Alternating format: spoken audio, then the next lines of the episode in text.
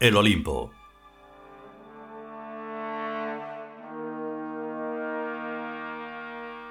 Cuadragésimo capítulo. Primera parte.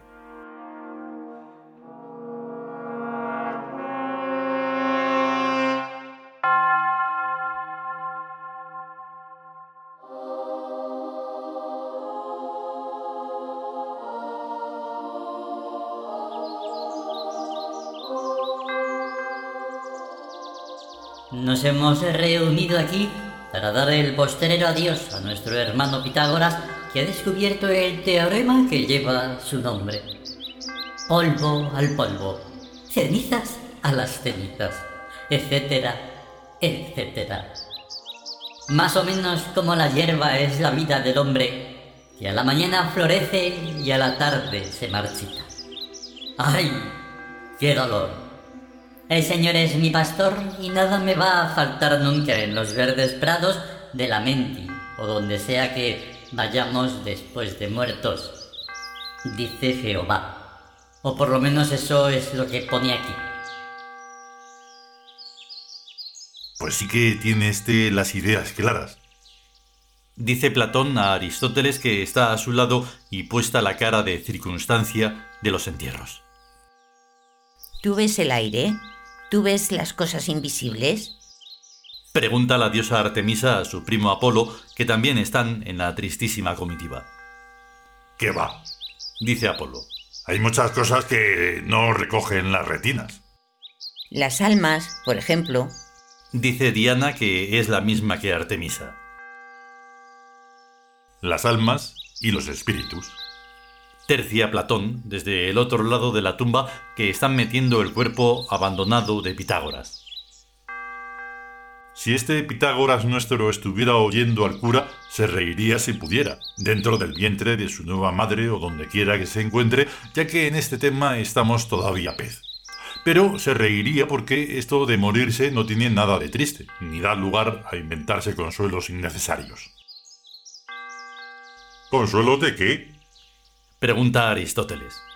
¿Hay acaso que consolar a quien se pone ropa limpia? ¡Qué guarrada! Lo que ocurre es que todavía somos tan primitivos que no razonamos con la lógica de mis tablas, y de eso resulta que nos apenamos cada vez que se nos muere un ser querido, como este Pitágoras de Marras a no saber seguirle la pista a su alma. ¿Qué te decía yo?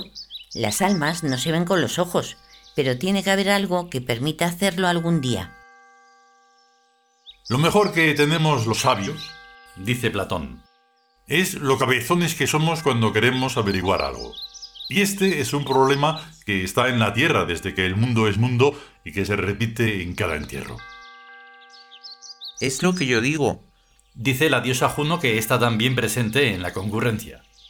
Anda, Zeus, hijo, explícales a estos señores a dónde van las almas cuando se les mueren los cuerpos y no tienen dónde vivir.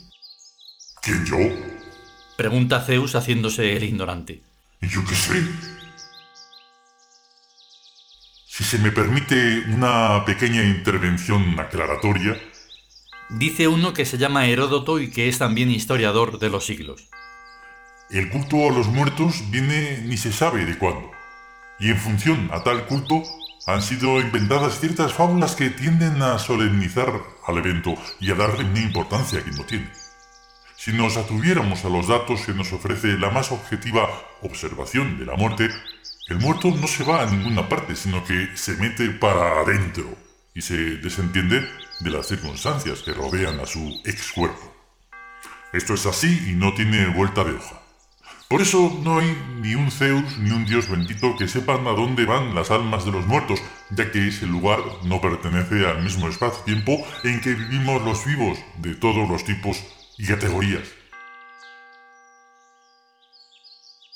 Ergo, dice Aristóteles, si ese lugar no pertenece al espacio-tiempo de los vivos, o sea, al espacio este que estamos viendo, es porque ha de existir otro espacio al que también tenemos acceso, pero al que no se puede ver con los ojos de la cara.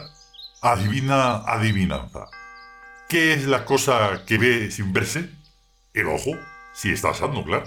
¿Y dónde está el ojo? En su órbita, a medio camino entre el cerebro y la punta de la nariz.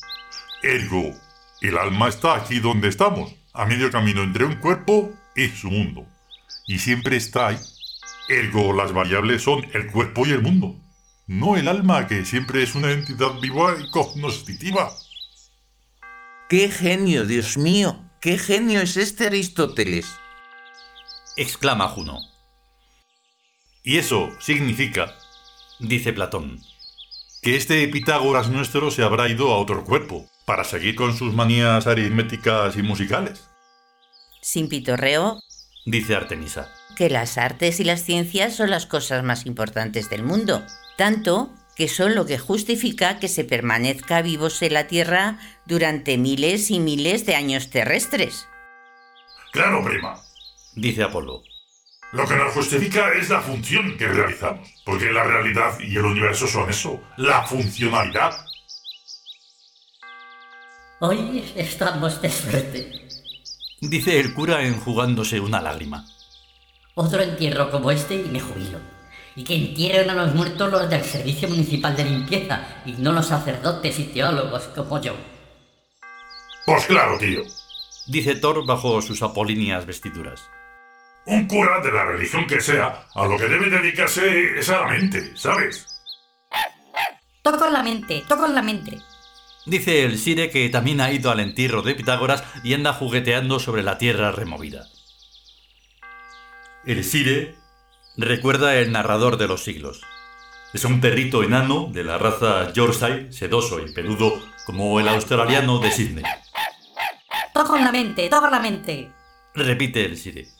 Las almas se ven con la mente, los espíritus se ven con la mente, los fantasmas también se ven con la mente, y los monstruos y los demonios, y todos los seres que tienen una mitad en el numen y la otra mitad en el espacio-tiempo. Llevas razón, Sirito. Dice Zeus desde su puesto en la ceremonia.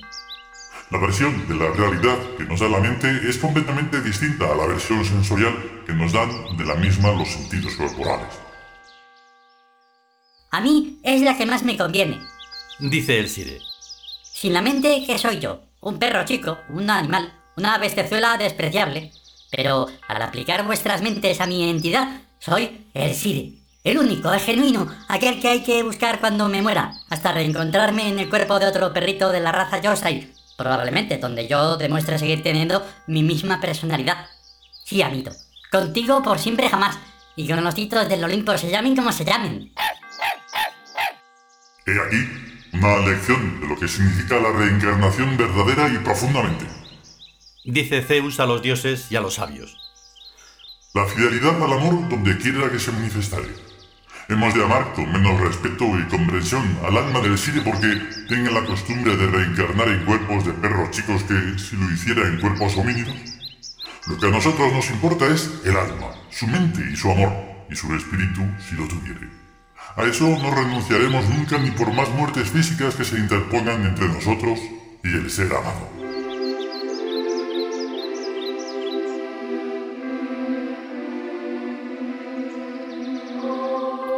Continuará.